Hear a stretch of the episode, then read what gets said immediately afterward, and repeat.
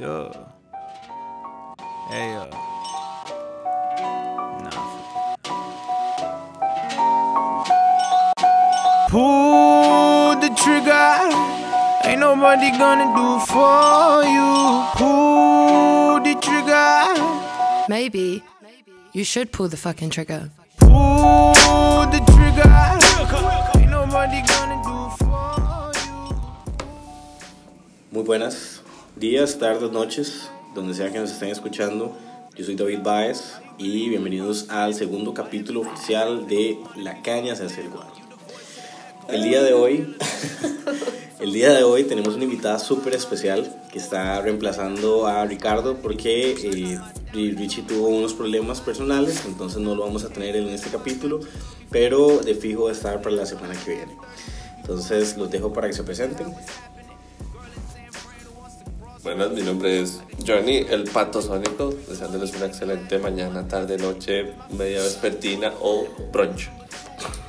Buenas, buenas gente, mi nombre es María José, yo soy la invitada especial. Eh, no, es un placer, muchas gracias por la invitación y, y, y no, que lo aproveche mucho, me disculpan ahí, estoy un poco enferma, pero bueno, ojalá que lo disfruten de nuevo. Todos estamos enfermos. Sí, se, se desató en la oficina una ola de gripe y, De todo. de- y todo el mundo está tosiendo, estornudando, muerto. Entonces, yo tengo suerte que todavía no me ha dado fuerte y por dicha me tomé una pastilla y me hizo efecto. Pero Tengo que confesar algo. Yo soy el paciente cero. yo ni los Johnny. contagió a todos. Mis Todos hijas tenían, mis hijas tenían la bacteria y el virus y creo que yo traje los dos. Me puse regalón, pero de una mala Gracias, forma. Johnny. Mm, Bueno, Saludos. pues damos, sí, sí, sí. gracias, gracias por nada. Eh, bueno, antes de comenzar quisiera dar eh, unos agradecimientos, unos saludos a, primero que nada, a toda la gente de la oficina, eh, del team, que escucharon el audio, escucharon el podcast, los que nos han compartido, bueno, María José, que está aquí con nosotros, que nos ayudó a compartir en Facebook, eh, compañeros que, que los tenemos como alrededor todos los días, nos han dado muchísimo apoyo. Eh, por raro que suene, tenemos un público en Vietnam, entonces un saludo a los chicos de Vietnam. Gracias a esos más que usan el VPN de Vietnam. No sé si, si nos entendieron el podcast completo, pero un saludo, ¿verdad? Muy especial. Y un saludo muy, muy, muy especial para los chicos de Cuentos de la Milpa, que es un podcast que nos inspiró a iniciar. Eh, súper bueno, súper recomendado. Él está en Spotify, eh, pueden buscarlos, genial. Tiene temas súper interesantes. Así que Raúl, Ga y Joyce, un saludo, un abrazo y ojalá que en algún momento podamos tener alguna colaboración. Así que vamos de una vez para el- la primera sección del día. El día de hoy tenemos un tema súper interesante y esto es la cadena del cadeno.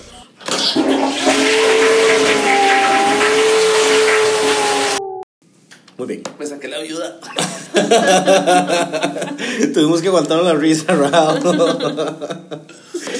Es Muy que bien. bajé la cadena. Diablos, Johnny. Oh, Muy bien. Eh, esto sí es paranormal. Entonces, el tema de hoy es sumamente chiva. Yo eh, hace rato que quería eh, hacer un podcast de esto y me siento feliz. Es mi segundo capítulo. En nuestro segundo capítulo vamos a hablar de un tema que me gusta mucho y es sobre eventos o actividades paranormales. Pero, ¿qué son actividades paranormales, Baez? Muy bien. Según Wikipedia, la, encique- la enciclopedia libre. No, no, mentira. Bueno, hay, hay, hay diversas fuentes, eh, diferentes páginas donde, donde se pueden consultar eh, las definiciones sobre lo que es realmente o no eh, la actividad paranormal, pero se define como toda aquella actividad que no se puede básicamente explicar por método científico y se le da también la connotación de pseudociencia. Entonces, O paranormal. correcto. Entonces, eh, hay diferentes ramas, hay diferentes, de diferentes tipos de, de, de actividades que básicamente entran en esa, en, en esa categoría. Y la idea del día de hoy era tal vez hablar un poco sobre eh, qué son, eh, no sé qué explicación le ha dado la ciencia hasta el momento o, hasta dónde hemos llegado. Y por último, es tal vez la parte, mi, parte favorita, hacer unas, eh, bueno, contar unas historias de nuestras experiencias propias en actividades paranormales. Entonces, bueno, primero que nada, entonces como les decía, lo que es la, las, bueno, lo paranormal es esto que mm, la ciencia todavía no puede explicar. Algunas de las teorías que se manejan casi siempre es a base de magnetismo, que hay ciertos lugares donde hay mucha polaridad, entonces son ciertos lugares donde las energías magnéticas del planeta convergen de una forma distinta a lo que usualmente sería. Algunos de estos lugares son este, la zona del silencio que está en México, una vara rarísima porque ahí se cae todo, deja de sonar absolutamente todo durante ese lapso. Está, creo que este lugar en, bueno, el Triángulo de las Bermudas, el famosísimo triángulo. Y está, además, creo que no, la Noria en Chile tiene otra connotación, no es magnético, pero es un lugar bastante raro. Claro, y a- así como en esos lugares también hay, hay, hay lugares conocidos eh, por ser como, lo- como lugares embrujados. Y esto también metemos, se, eh, caben dentro de la categoría de lo paranormal. Hay lugares embrujados en Estados Unidos, de hecho hay un buque muy famoso, no recuerdo bien el nombre, en este momento se los quedo debiendo. Queen Mary. El Queen Mary, excelente, Johnny.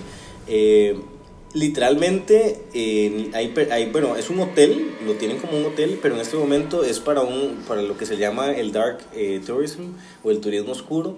Y es a la gente que le gusta experimentar ese tipo de cosas que se van a quedar a dormir ahí. Oh, Pero, wow. ajá, sí, pero de verdad asustan, asustan mucho. Yo una vez vi un video de un youtuber famoso que se llama Shane Dawson y no pudieron pasar la noche. O sea, estuvieron despiertos toda la noche porque a cada rato se abrían puertas, a cada rato se movían cosas, suceden, suceden un montón de carajadas. Y, se- y ellos mismos decían, o sea, siento como una presencia muy oscura, se siente como muy feo, como, una o sea, como el- un peso horrible en el aire. Entonces, Bueno, ahondando en este tema, sí, uno de los principales factores en la mayoría de estos lugares embrujados o con connotación paranormal es siempre una sensación de pesadez, frío o incomodidad. Y siempre está esa sensación de que, ok, alguien me está mirando, alguien me está respirando en la Ajá. nuca.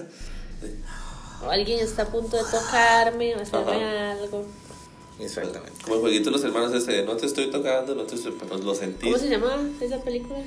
Eh, El orfanato era. Oh, Era una película. Uy, Sí, eso lo. Ajá. Un, dos, tres, toca la pared. Uy, Ajá. no, qué miedo. sí. Esa era la que usted decía. No, yo hablaba de de el Que era cuando estaban las muchachas y le hacían. Ajá, ajá, ajá. Sí, el punto es que básicamente uno se siente como una mierda y no sabe para dónde agarrar. Yo no me hubiera quedado en ese hotel, digamos. Ok, ve, imagínate, o sea, o por ejemplo, hay otro lugar aquí en Costa Rica, eh, tenemos, tenemos varios lugares así, pero uno de los más conocidos es el Sanatorio Durán, que fue una clínica en, creo que fue en- entre los años 1800 y 1900. Se, se repartió su vida mitad psiquiátrico, mitad hospital de tuberculosos. Entonces, Ok. eso es un como. Ay, Exactamente. Yo sabía entonces- la parte de la psiquiatría. Ah, Ok, imagínate, y hubo gente que tuvo tuberculosis y murió ahí, entonces imagínense la cantidad de espíritus chocarreros que están ahí. sí, o sea, históricamente hablando, morir de tuberculosis no es bonito. Es una de las caradas más feas, la degradación de la persona. No solo es, es que está tos y tos, sino que ya la persona se va como descomponiendo internamente. En la historia hay muchos lugares así, de hecho. Yo creo que aquí habían venido estos muchachos súper conocidos de Ghost Hunters al sanatorio, si no me equivoco. Ahí encontraron una chiquita, una mujer, no sé qué es, que aparece por ahí en el sanatorio. Sí, pero también esos, de, oh, ¿lo viste ya? Oh, oh, ¿sentiste eso? Ah, sí, pero, o sea, eh, lo que me refiero es que es un lugar pues conocido por sus actividades extrañas y presencias. Para mí, un brete muy mama es el más que está cuidando ese lugar. Yo no sé cómo hace para vivir él ahí. Bueno. con su familia, yo creo que el man vive con un rosario pegado al pecho. No necesariamente. No lo sabemos yo, bien. yo, bueno, como les dije, ahora más tarde, vamos, más adelante vamos a hablar de historias y yo soy una persona que ha vivido eventos así muchas veces y voy a contarles unas historias, entonces eh, no necesariamente vas a estar eh, asustado porque con el tiempo llegas a acostumbrarte, entonces seguramente ese señor no lo conozco, pero posiblemente ya llegue a acostumbrarse que le pasen ese tipo de cosas. Quería a- a- agregar, digamos que en 1957 en Estados Unidos fue fundada eh, la Asociación Parapsicológica para el estudio metódico, sistemático y sistemático de los fenó- fenómenos de este tipo. En 1969, la misma fue admitida en la prestigiosa Asociación Estadounidense para el Avance de la Ciencia. Wow. Esa afiliación junto con una apertura mayor hacia los fenómenos psíquicos en la década de 1970 tuvo como consecuencia un aumento de la investigación parapsicológica, con un renovado interés por, el por la experimentación en laboratorio que dio lugar, por ejemplo, a las series eh, de experimentos sobre visión remota realizadas en 1972, en 1972 y 1973 en, eh, en el Stanford eh, Research Institute en California. Ay, qué lindo suena. Eh, bueno, eh, lo que quería era como agregar que eh, esto es algo que se vive desde tiempos inmemorables, ¿verdad? Entonces, tanto así que llegó el punto de que se fundó una asociación para ver qué demonios sucede con estos eventos. Obviamente, esta asociación lo que busca es encontrarle una razón lógica a las cosas, pero hay ejemplos, como los que vamos a contar más, a- más adelante, cuando no hay una explicación lógica, cuando suceden cosas que simplemente no tienen, no tienen coherencia y no han sabido explicar. Hay otros tipos más palpables, digamos, de experiencias paranormales. No tanto los poltergeists, porque los poltergeists usualmente son carajas donde la casa manifiesta, hace manifestaciones de objetos que se mueven, sillas que se acomodan. Esto pasa en casas, escuelas, hospitales. Es un fenómeno sumamente, no común, pero sí es como uno que siempre se ha estudiado mucho. Otro que es muy, que sí es cierto, es por ejemplo lo que refiere a las psicofonías o los psicoideos que eso está de películas hay, hay grabaciones y esas sí dan miedo. en realidad, eh, pues al que no está acostumbrado le da miedo a cualquiera. Eh, quería hacer una aclaración que tal vez no muchos sepan. eh, los poltergeists eh, y los espíritus y los demonios son tres cosas distintas. Entonces, eh, bueno, un poltergeist, como lo mencionaba Johnny, es como, son como entes que están como solo para molestarte y quieren asustarte, pero son son- inofensivos al fin y al cabo. Técnicamente es una manifestación de como una energía residual. Se maneja bajo ese término que es como energía residual. Entonces no es como que sea una presencia per se, pero sea como una energía que quedó en esa casa y como que sale como manifestaciones esporádicamente. Y su único propósito es como ver cómo te asusta, como verte la vida, Oh, exactamente. Me Ajá. acaban de mover el celular. Ajá. Qué Se movió esto. Oh, no. Ok, eh, un espíritu se supone que es como, pues, el, el alma de una persona que murió, posiblemente en situaciones sumamente violentas y que no ha encontrado la manera de irse al más allá. Así es como lo describen y pues él anda buscando cómo, cómo cerrar ese ciclo que tiene. Hay Entonces, todo un documental de esa película, de eso que se llama Gasparín, el fantasma amigable. Johnny, Ah, como siempre, Casper. ejemplifica porque un fantasmita amigable con asuntos inconclusos sigue siendo un Sí. fantasmita. No necesariamente los espíritus son amigables, pero eh, la mayoría son inofensivos. Eh, no, todos son inofensivos, pero igual pueden actuar de manera como poltergeist también, como moviendo cosas y asustándote. Eh, y por último, los demonios son otra cosa totalmente diferente. Un demonio es un ángel caído, según la religión cristiana. También en la religión musulmana se le considera así. Y eh, se supone que están en la tierra para castigarte y, y ver cómo te joden la vida. Entonces, Esos sí son más agresivos. sí, eso sí te puede hacer daño si crees en la religión cristiana o. Entonces, eh, Y si no crees también, porque también es... Todo el mundo va si no- resultado o sea, por exacto. igual. Exactamente. si no lo cree, pues también. No es como que se te va a aparecer y te va a decir, ¿crees en la.? No, yo no creo. Ah, bueno, disculpe. Disculpe usted, caballero. Usted, usted es judío, disculpe usted. ¿Sabes si el de la par cree? Ah, ok, permítame. sí, no, no. Bueno, ok. Entonces, habiendo explicado estos términos antes de empezar a contar nuestras historias, eh, creo que es tiempo entonces de comenzar con los relatos. Ahora sí, vamos a lo bueno. Bueno, yo quiero empezar con eh, la primera vez que me sucedió, que me cagué mucho de miedo. Eh, yo fui criado en una familia cristiana evangélica, entonces nos hablaban de demonios y espíritus todos los días. Nos hablaban de que el diablo andaba metido en todo lado, en las cartas de Yu-Gi-Oh!, en, en, Por supuesto. en las, en las fábulas como los Power Rangers, como todo lo que tuviera forma de dragón o de culebra o de algún animal, eh, no sé, como ligado al demonio, ¿verdad? Entonces era fatal. Entonces yo casi que no podía ver tele, nunca. Eh, o podía ver fábulas muy restringidas. Eh, y eso me llevó a tener a mí mucho miedo, mucho temor, porque entonces yo sentía que el diablo andaba en todo lado. Eh, eso, eso es otra cosa que quiero mencionar. La mente juega mucho, mucho Claro. en lo que son este tipo de situaciones o experiencias. Ahora, lo que yo les voy a contar es real. Si me quieren creer, genial. Si no, eh, pues todo bien. La- ser, yo admiro mucho a la gente escéptica. Yo soy muy escéptico también, así que no los culpo. Pero me pasó. Esto es 100% verídico para mí. Eh, estaba durmiendo, estaba en mi cama. Me acuerdo que yo tenía que, por, por- como me enseñaron a mí, ¿verdad? Tenía que hacer una oración antes de irme a dormir, porque si me dormía y me moría, eh, estaba listo. Eso sería. Eso sería, hasta ahí llegamos, ¿verdad? Entonces, Así, más donde San Pedro, uy, no oraste, pa. no, hombre, Vamos pa'l sótano. Exactamente. Entonces se me olvidó orar y me desperté en medio de la noche cagado de miedo. Eh, pero esa hora que uno se despierta a la madrugada, como sintiéndose súper mal, pero está todo oscuro. Está todo oscuro, estaba súper oscuro y no podía moverme.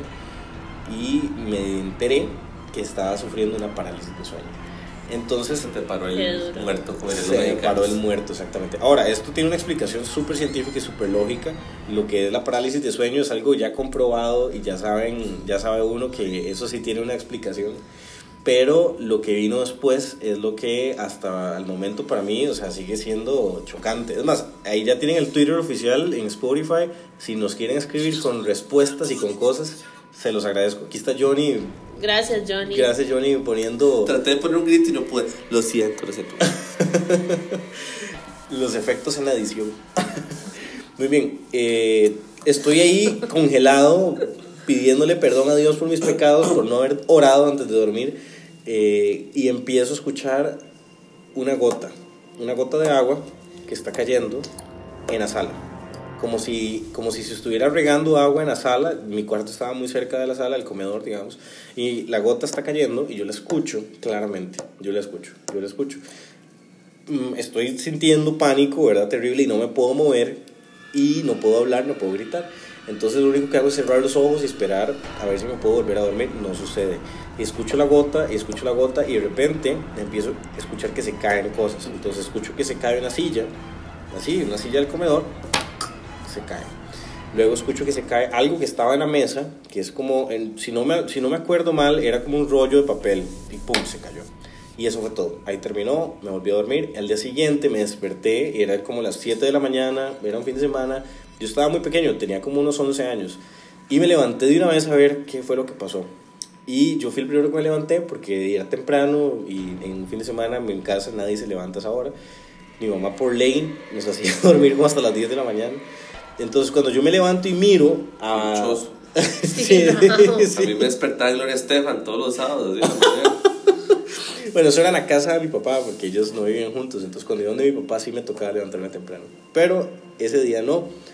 Cuando me voy a asomar a la cocina a ver qué fue lo que se cayó, encuentro la silla totalmente volcada, o sea, tirada en el suelo, y un rollo de papel higiénico que estaba en la mesa, estaba tirado en el piso también. Yo desperté a mi mamá, la llamé gritando como, como para que viera lo que acababa de pasar, y ella me dijo que fue porque la puerta del patio estaba abierta y seguro una ráfaga de viento botó la silla. Ajá. Claro, no había, no había agua, no había nada, y la gota yo no sé de dónde era la gota, pero... Ahí está tu ciencia, hereje. Exacta.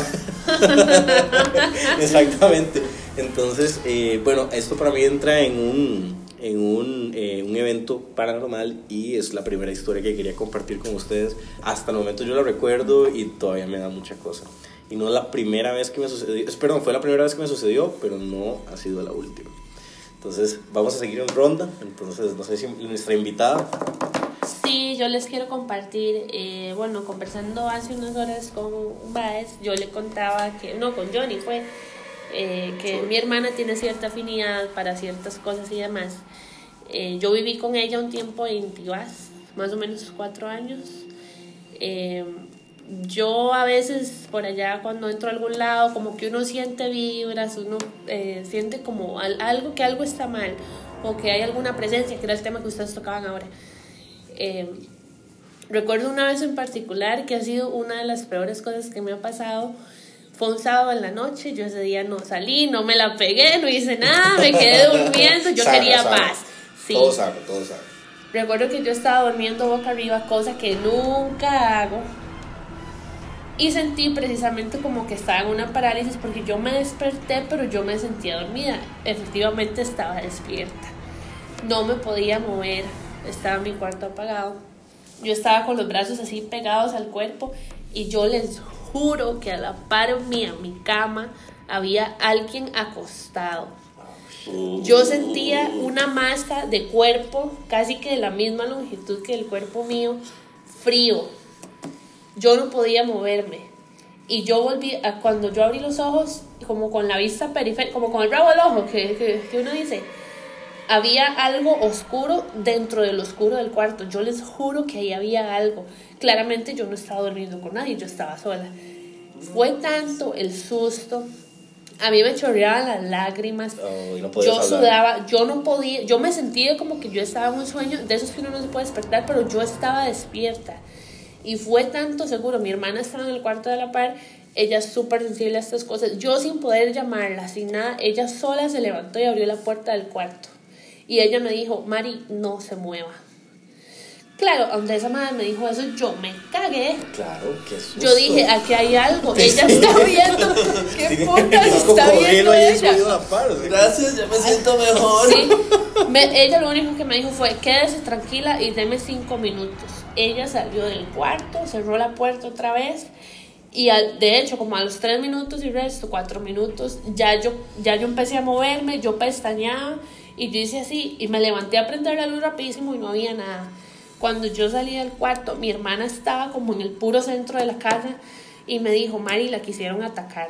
O sea, la vara fue en serio, yo no les estoy diciendo mentiras. Si mi hermana escucha, Carla, si usted está escuchando este podcast, yo quiero que en algún momento usted venga y usted compruebe lo que yo estoy diciendo porque esto es cierto. Ese día me cagué, me cagué. O sea, yo tenía algún ser hijo de puta ahí acostado en la par mía haciendo no sé qué mierdas, pero madre, me cagué. Y sí, Esta vara fue en serio. Yo te creo, yo te creo porque como te digo, o sea, yo he sentido cosas y he visto cosas siempre. Es horrible, o sea, y a mí lo que me sorprendió, porque yo de veras en un momento pensaba, yo dije, madre, ¿en serio estoy durmiendo o algo? O sea, ¿qué, qué, qué hago? No, no, o sea, no sé qué hacer, no puedo moverme. Pero cuando mi hermana entró, yo no podía hablar, yo ni tan siquiera pestañaba, fue porque fue en serio, ella Sí. es súper sensible a estas cosas. Y, y eso que, que vos decís que te quisieron atacar, eh, bueno, como, como les mencioné, ¿verdad? Por, por mi religión, por la religión en la que crecí, eh, porque ya no practico, eh, de- imagínate que, que ese tipo de cosas se hablaban seguido, o sea, Claro. posiblemente una bruja o alguien contrató un servicio de brujería, digamos, y te quiso echar un maleficio, y esas cosas pasan, o sea, Por esto- 800 es maleficio. No, yo lo que tengo entendido, de eh, esto es por obviamente eh, conocimiento de mi hermana, ese día en particular fue porque ella me explica que cada persona tiene su punto débil. Algunas personas su punto débil es alguien más, por ejemplo. A mi hermana en ese entonces le pasaba que su punto débil era yo, eso estamos hablando 5 o 6 años atrás. Mi hermana, ella usa protecciones y demás porque ella cree en todas estas cosas del universo, espíritus y demás. Entonces, como hicieron un intento de atacarla a ella, no es un ataque físico porque lo que estaba ahí acostado a la par mía no me podía herir físicamente, pero el daño era emocional. Y esos son casos que ya han sido comprobados de gente que tiene que ir a psiquiatras y psicólogos por cosas como estas. O sea, la vara es en serio. Entonces, el ataque i- originalmente iba dirigido a mi hermana. Sin embargo, Lo que querían era dañarte a vos para dañarla a ella. para dañarla a ella, Oh. exactamente. Por eso fue que ella se dio cuenta, porque ella sintió lo mismo que sentí yo. Ese frío que yo sentía Ella lo lo sintió sentía. ella. Uy. Por eso fue que ella se levantó. Se conoce como una tulpa. Sí, esa, mae, esa vara fue del vean, todavía me dan goosebumps, así se me para el pelo de acordarme, vea que no es paja. Mae, Wow. fue una cosa tan fea y yo me yo donde prendí la luz, yo lloraba y yo le decía a Carla, pero ¿qué fue esto? Y ella me explicaba y o sea, mae, es increíble porque uno no espera que a uno le pasen esas cosas. Por ejemplo, yo pienso que mucha gente, qué sé yo, que se le ha movido una silla o, o por allá usted siente un calorcito o se le apaga una luz, cosa que también me ha pasado. Pero uno no espera que uno le pasen estas cosas. Yo casi me muero. Sí, sí, qué miedo. Y qué, qué fuerte. eh, que fuera tan, tan, tan potente la vara, ¿verdad? Que su hermana se levantó. Ella se levantó, eso fue lo que a mí me dijo, Mae, esto está pasando, Sí, porque yo juraba que yo estaba dormida. Y, vos no le has preguntado qué fue lo que hizo ella en el centro de la casa. Estaba como.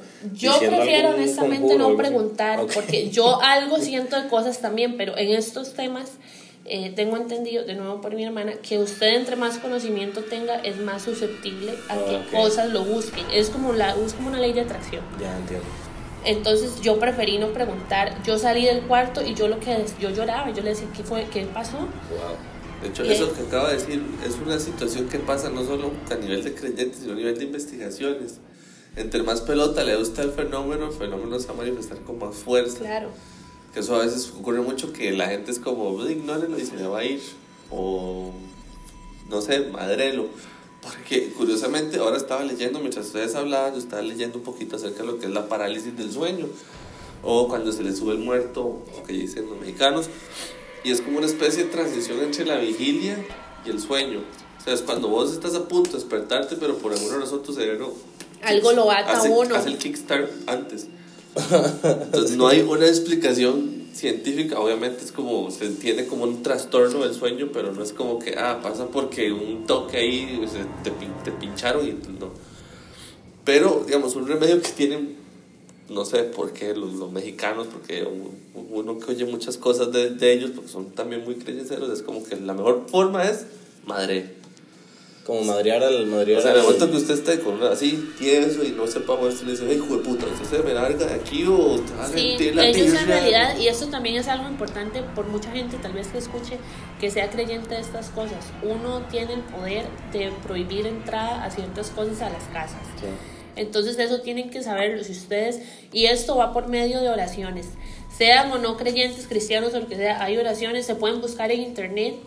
Hay una en especial que se llama, eh, no, no recuerdo muy bien el nombre, pero si ustedes buscan como el tema, hay oraciones de protección que usted puede decir, donde le impiden la entrada de cosas como estas a su casa. Entonces, si hay alguien creyente o algo así en estas cosas, se los recomiendo porque esta vara, vea, a nadie se lo deseo. Esta vara fue horrible de las peores experiencias de mi vida. Aparte de parir, esto, esto ha sido de las peores Un experiencias de sólido mi segundo vida. lugar. Un saludo, un saludo para Sammy. eh, Hola, Sammy. La hija, Hola, bebé. La hija de Bri, de María José.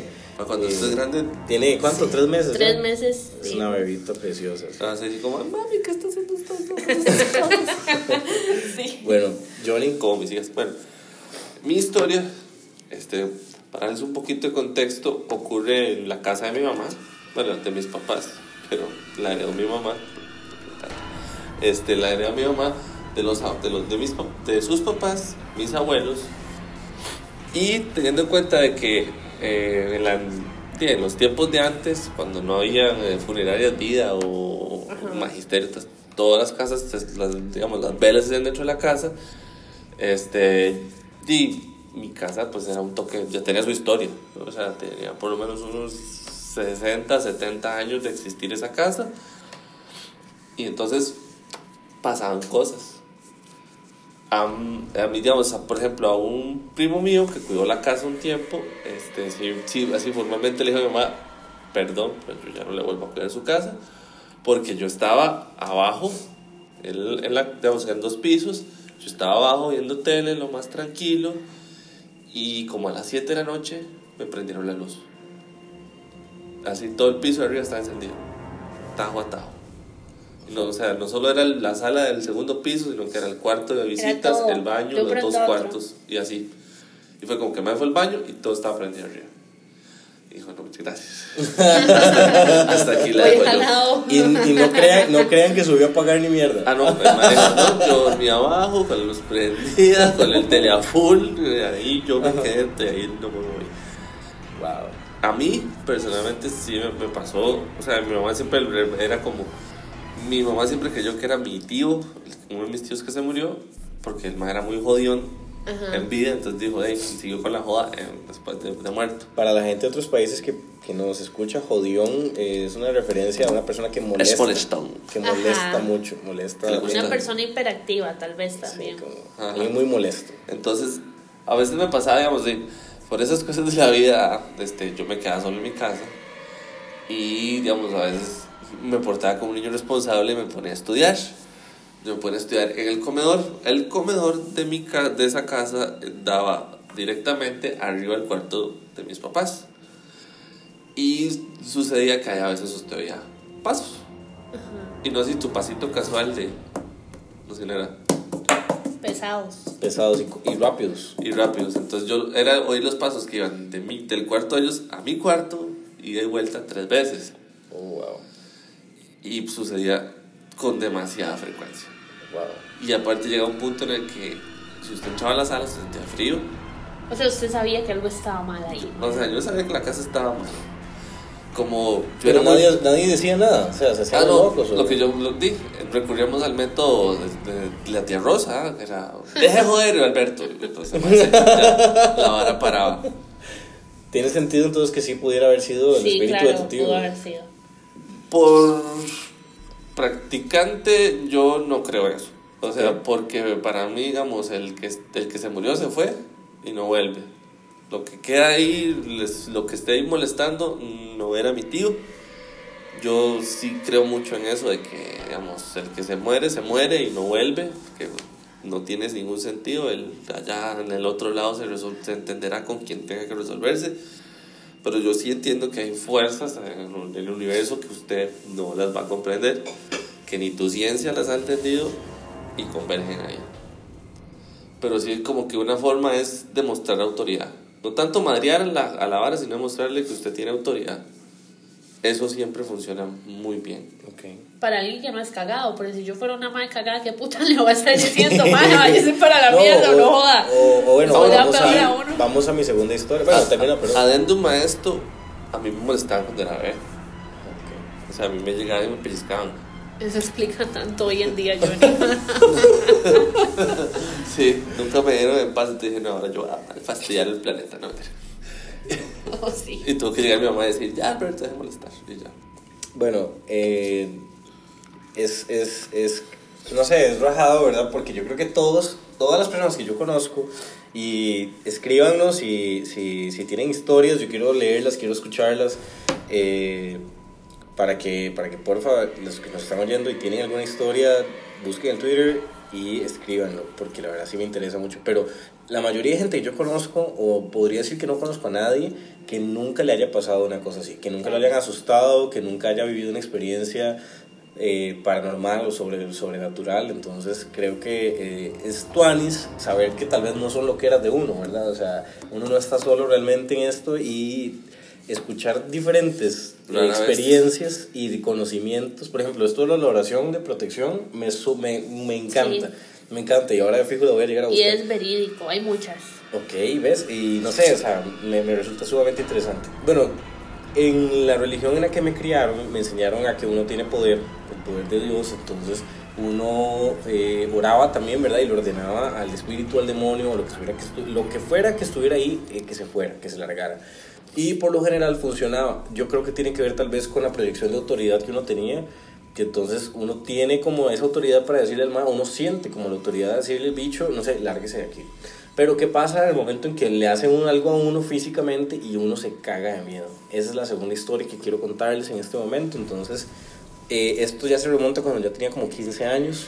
Me habían contado, un primo mío me había contado que él había intentado despertar dentro de un sueño eh, como para hacer un viaje astral. eh, cosa que a mí me da mucho miedo porque me habían dicho que eso, no sé, como que abría puertas. o algo así. Claro. Y de, yo nunca lo intenté, la verdad es que yo nunca lo intenté, pero él, él me contó toda su experiencia, él dice que él se despertó en su sueño y que pudo soñar con lo que él quiso y que podía hacer lo que él quería y que levantó un carro, pero como fue tanta la emoción se despertó. Y eso quedó en la mente, eso me quedó en la mente, yo dije, qué chiva, porque yo quiero volar, yo quiero saber cómo se siente volar, porque lo que me dijeron fue que se sentía como si uno estuviera despierto, uno siente absolutamente todo.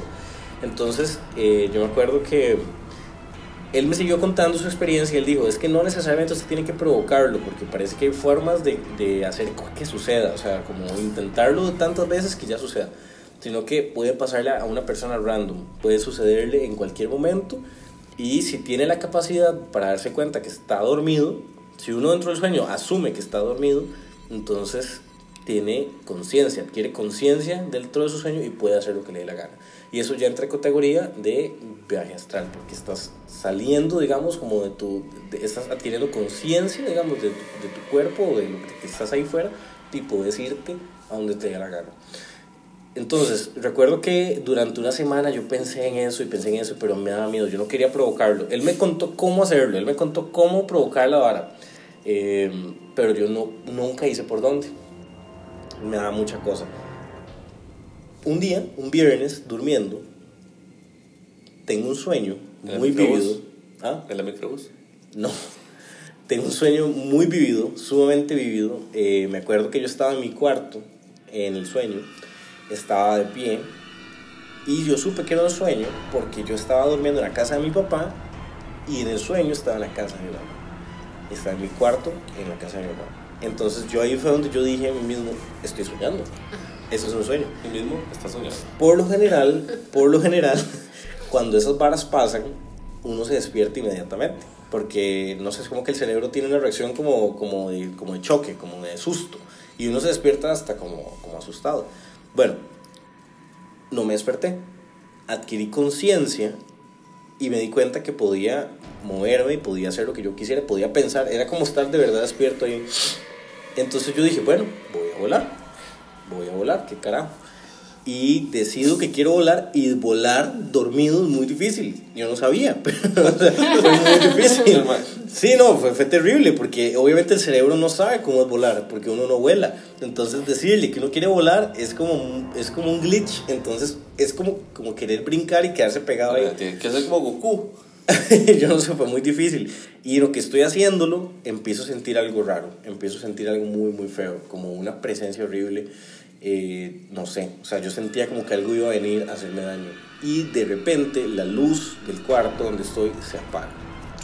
Totalmente. Y hay como una, como algo que alumbra, pero no es de la luz del techo, no es la luz del cuarto, es como de afuera, como de lo que viene para el cuarto. Y yo estoy ahí como pegado, no puedo, no toco el piso porque quise volar, entonces me quedé pegado. Y estoy despierto porque lo siento todo, estoy consciente de que estoy dormido y quiero despertarme y no puedo despertarme. Y yo, ay Dios, ¿ahora qué hago? Y de nuevo a pedir perdón por mis pecados. Cuando se aparece esa entidad, digamos, se me acerca corriendo, me alza, me agarra como del, del- de la camisa, digamos, del cuello de la camisa, me alza y me golpeó contra la pared. Yo sentí el golpe contra la pared. No me dolió, pero sentí ese, esa presión y me sentí indefenso. Y dije, lo siento todo, me voy a morir. Entonces cerré mis ojos y empecé a pensar nada más. En ese momento lo que pensé fue en Jesús y yo dije como, no sé, sáqueme de aquí, por favor, por favor, por favor. Hasta que de repente sentí como me separaban, digamos, del sueño y abrí los ojos y ya estaba en mi cuarto, estaba en mi cama. Pero esta es la parte interesante. Mi cama estaba completamente torcida. O sea, la cama estaba completamente torcida. Mi cama estaba pegada a la pared porque yo cargaba el celular en ese momento. Entonces lo dejaba cargando y el celular quedaba ahí. La cama estaba completamente separada de la pared, el celular caído ahí, hecho mierda, yo no sé, y eh, las cobijas hechas mierda por allá. Yo no sé si fue que el pateé las cobijas y dormido me moví, yo no sé, pero fue tremendo el susto que me llevé cuando me levanto y veo todo ese despiche ahí en el cuarto y yo digo, mae, ¿qué pasó aquí? Ahora sí. es A la serio". vara fue en serio. Para mí fue en serio, eh, como les digo, hay gente que tal vez es escéptica que no lo va a creer, pero para mí fue súper en serio y fue un súper susto de mierda. Y esa es mi segunda historia y es cuando yo digo, hey, me, me hicieron algo ya directamente, me quisieron joder directamente. Obviamente en ese momento empecé un proceso de oraciones, ¿verdad? Y, y- y también yo creo que eso tal vez también genera protección y yo empecé a cerrar las puertas y toda la vara para que no me volviera a pasar y tuve un tiempo de paz, pero ahora más, más adelante cuando demos la vuelta nuevamente les contaré la tercera historia que les tenía. Oh, wow. sí. Qué duro. Es duro pasar cosas. Hoy en día, digamos, a mí me siguen asustando un espectro aquí que se llama Johnny. Uh, soy el maleficio de la... Para los chiquitos que no se porten bien, vean, pueden acabar así.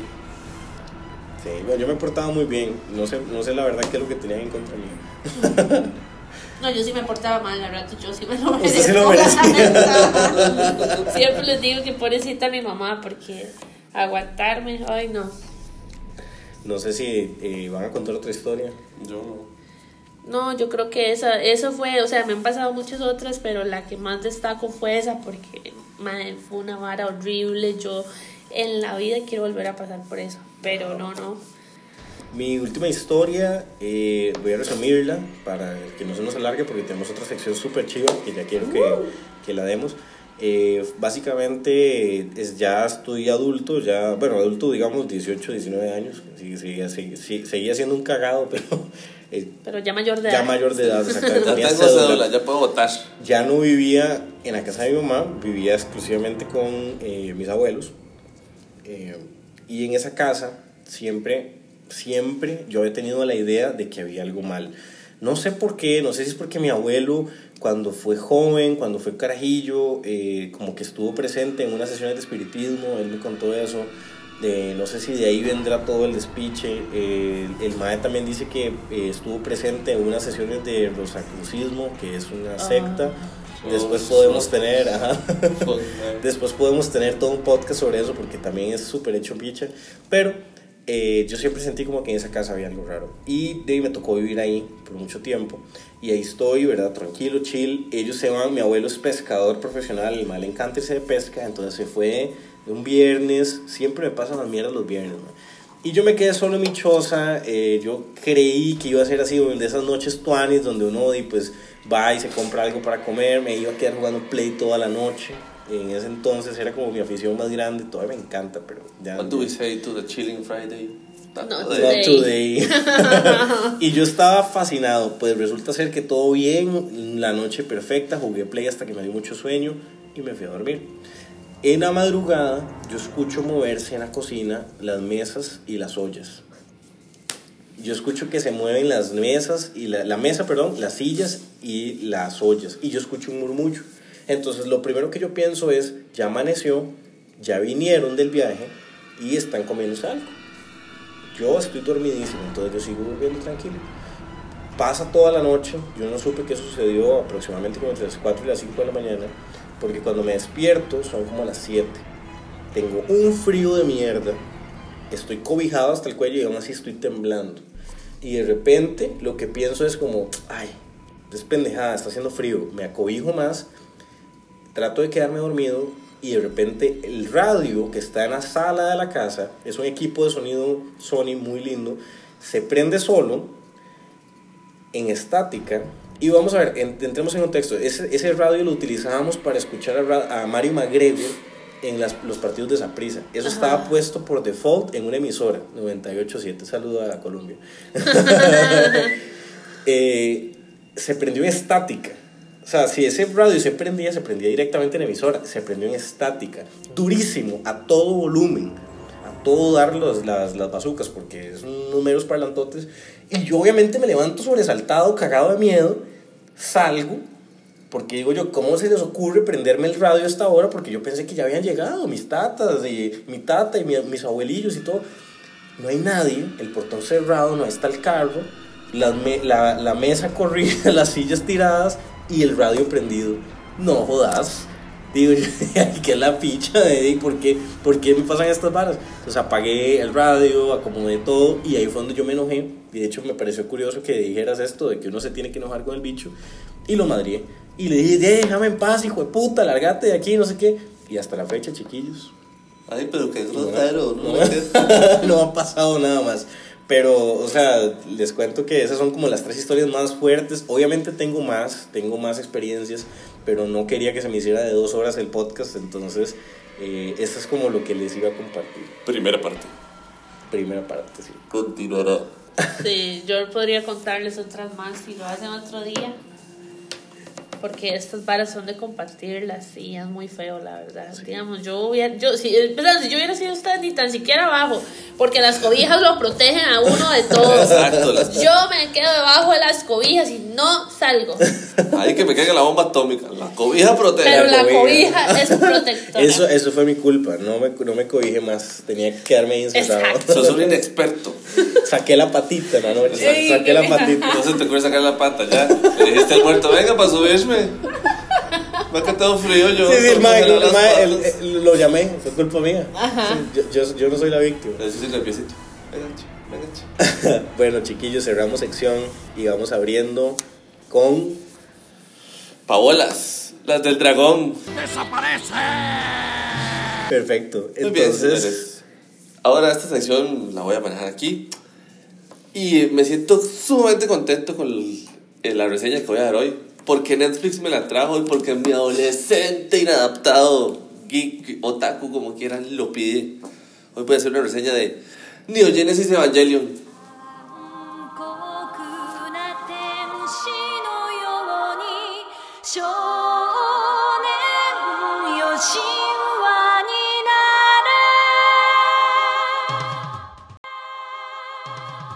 Muy bien, vamos a entrar en un breve spoiler free este, reseña de qué carajos es esta serie, esta joyita del anime, tan perdida en el tiempo que rompe más cabezas que por qué putas está Otto Guevara todavía como diputado. Porque al chile son de esas cosas. Este anime son dos cosas, o te cuadra o te disgusta. Digamos, el- el- esta vara no tiene puntos medios. Lo que uno llama si no es gallo es gallina. Exactamente. Solo que aquí es o sos, o sos o no sos. Y claramente mucha gente no es. Ok, esta serie nace en 1995 de la mano de Hideaki Anno, y perdón si suena así, pero es el nombre, de la mano de TV Tokyo y Studio Gainax, que solo eso sé, que es Studio Gainax. Ahora, esta serie nos transporta al año 2015 específicamente este, a 15 años después de lo que se conoce como eh, un cataclismo en el Polo Sur que altera totalmente la vida en el planeta, mata a la mitad de la población del mundo y la mitad de las plantas, flores, animales, todo. O sea, Thanos. O O sea, sea, básicamente vendría siendo Thanos.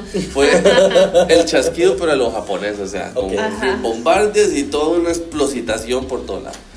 Entonces, esto se conoció en la serie como el segundo impacto, porque si nos vamos para atrás, cuando los dinosaurios y todo esto existían y dejaron de se extinguieron, eso supuestamente fue por un impacto de un meteorito que está en la península de Yucatán, no sé por qué nunca lo he probado, pero eso se conoce ahora como el segundo impacto. Aparentemente en esta serie, pues como que dijeron, ay mira, sigue la mitad viva, bueno, y vamos a hacer limpieza, hay que pasar baigón, porque cómo es posible que se quedan aquí tanto bicharacheo mal hecho, ah?". Entonces aparece una organización gubernamental de la ONU que se llama la NERF, Nervio en español. En español. En españolete. Y deciden, vamos a pelear contra ti, malvado opresor. Ahora, lo, lo polémico de esta serie es que los monstruos se llaman ángeles. A la puñeta, entonces resulta que quieren fumigar. Pues, Diosito. Exactamente. Entonces resulta que esta, esta gente, la NERD, desarrolla unas máquinas, unos mechas o robots que se conocen como EVAs. La naturaleza del nombre obedece a que son creados a partir de otra cosa que se llama Adán, que no voy a revelar más que eso porque si no me cagaría en la mitad de la trama. Ok. Solo entendamos que se llaman EVAs y eh, compenden para que usted pueda pilotear estos robotcitos tiene que tener una cierta conexión neuronal con, la, con el chunche. Y aquí. Como Pacific Rim. Nada más No, no, que, pues, al revés. Ajá. Pacific Rim ¿Sí? es como Evangelion. Pacific Ok. Rim le copió la idea a Evangelion. Al punto que, digamos, este, durante las peleas de estos robots, si por A o por B al robot le arrancan un brazo, el piloto lo va a sentir como si fuera el brazo de él y literalmente no va a poder usarlo. Por más que, le, por más que esté un mae diciéndole en la cadena de control, "Ay, no, está bien". No. Ajá. Para que sea más fácil de entender a la gente que ya vio Pacific Rim, entonces los kaijus son los ángeles, que son los bichos que aparecen ahí de la nada, aparecen como cada tres meses. Y los, eh, los, los, los robotsotes, esos grandotes, se manejan pero con un solo piloto. Y eso es- son los Evas.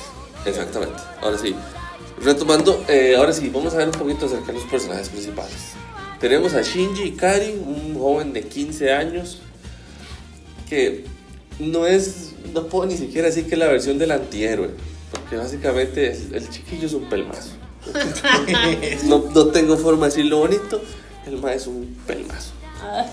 El mae es el hijo de el creador y obviamente dirigente principal de la NERF, que es Gento Ikari. Este señor es literalmente el papá del año. en el universo opuesto. El mae es un hijo de puta con el mae, lo usa como herramienta, pero conforme usted avanza los episodios, se está dando cuenta que el mae es un bastardo con todo el mundo. O sea, no es solo un mal padre, sino que es un, es un maldito ser humano. Nunca le pichas, digo. Exactamente. Eso. ¿no? Y que resultó que tenía un hijo. Eso es todo. Y resulta que, que Kerepicha procreó. Y procreó con un hijo de puta imbécil. Ahora, el rollo de esta vara es irónico. ¿por qué? ¿Por qué? Porque tenemos al encargado de salvar a la humanidad literalmente depictando lo peor de la humanidad.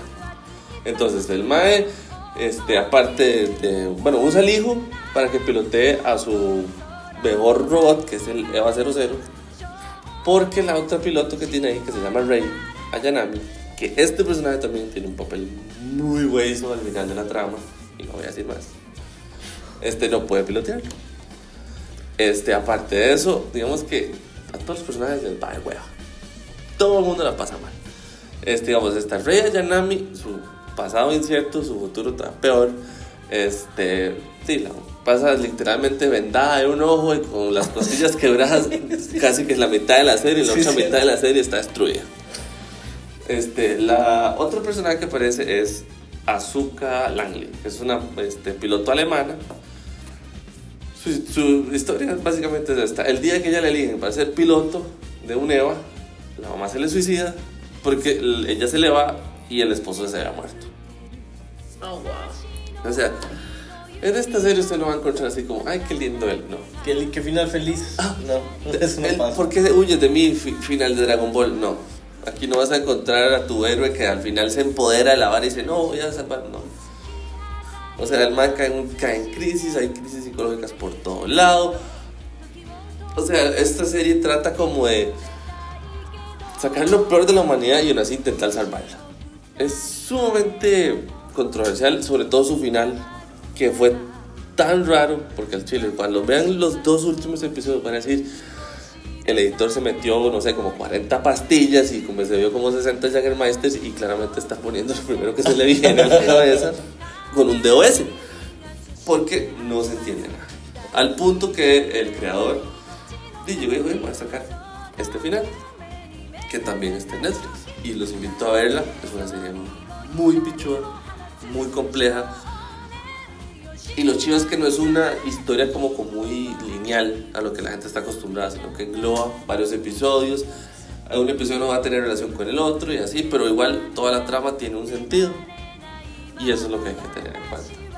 O sea, es una trama donde te llevan de un lado para otro, al final no tiene sentido, tiene parte y cabeza, pero es muy chusa la forma en que lo narra. Y es muy única en ese sentido. Dato curioso, dato curioso, quería agregar que eh, esta serie, bueno, es, le llega mucho, a mucho, a mucho eh, joven, joven adulto, o adulto joven, eh, de los noventas, que creció en los noventas, ¿verdad? Porque di, lo pasaban en la tele y di, es como parte Bueno. de, de su, de su niñez y pre- preadolescencia. Hay que hacer una salvedad aquí. La vieron los que tenían cable, los niños pudientes. Porque este, aquí en Televisión Nacional se hace Repretel, se hace Teletica. No Estaba pasó. censurada. Ajá, pero nunca van a creer por la razón que fue. No era por su mensaje anticristiano, no era por su eh, clara rebeldía ante la voluntad de Dios de que nosotros tengamos que morir. No. La razón por la que esta serie no pasó es porque el traje de las pilotos era muy ceñido al cuerpo. Ok. incitando a una sexualización, cosa que... Uy. Oh, wow. Aparte que el personaje principal fue uno de los, como los primeros personajes en tener como una cierta tendencia homosexual. Ah, ok. ok. Sí, O en sea- esos años entiendo el... O sea, la cultura japonesa no tiene como mucho tapujo en eso, pero sí, lo, sí no, no como que tenían que ser muy explícitos, pero para el 95 era como, ¿qué? Sí. Este personaje tiene eso, no, oh, no. Es, es abominación. ¿Cómo te, cómo te atreves a arruinar el- las olas japonesas Un que tanto saludo, gustos? un saludo para todos los que fueron a Pride. Quiero que sepan que los amamos, los, los respetamos y estamos súper orgullosos de Sí. ustedes eh, por, por tomar el paso y por ser lo que son. Eh, Totalmente. Hashtag, hashtag orgullosos. Somos Hashtag. Hashtag love wins. Somos los siempre. valientes. Bueno, eh, esa es una de, la- de las pequeñas reseñas que teníamos para hoy de Evangelion. eh, o Neon Genesis Evangelion. Que, O la calavera biónica. La calavera biónica. No sé si le dirán así en España, pero estoy seguro que ni ellos la han visto en español. así. Castellano. Eh, está súper está súper buena. Yo no la había visto, yo la vi en un fin de semana para poder estar al día en el podcast. Eh, la verdad todavía no la he terminado, voy por el capítulo 20, son, capi- son 26 capítulos súper cortos, entonces no hay excusa. películas. Dos películas y no hay excusa para no verla, entonces súper, súper, súper invitados a que la vean. Chiquillos, se nos está acabando el tiempo, así que no me despido. Eh, yo soy David Baez nuevamente. Yo soy Johnny, el pato sónico. Yo soy María José, yo fui la invitada especial, muchas gracias de nuevo. Estuvo todo súper cool. Gracias gracias a por vos, a. Espero que les haya gustado este capítulo y recuerden, eh, tenemos un Twitter oficial, escríbanos, síganos, mándenos mensajitos de odio o de amor. Feedback, no les vamos a devolver besitos, les vamos a decir gracias, Exacto. hijo de puta, pero con amor. Sí, y si pueden compartir con sus amiguitos y amiguitas sería genial. Muchas gracias. Sí. Hasta luego chicos. Bye. bye.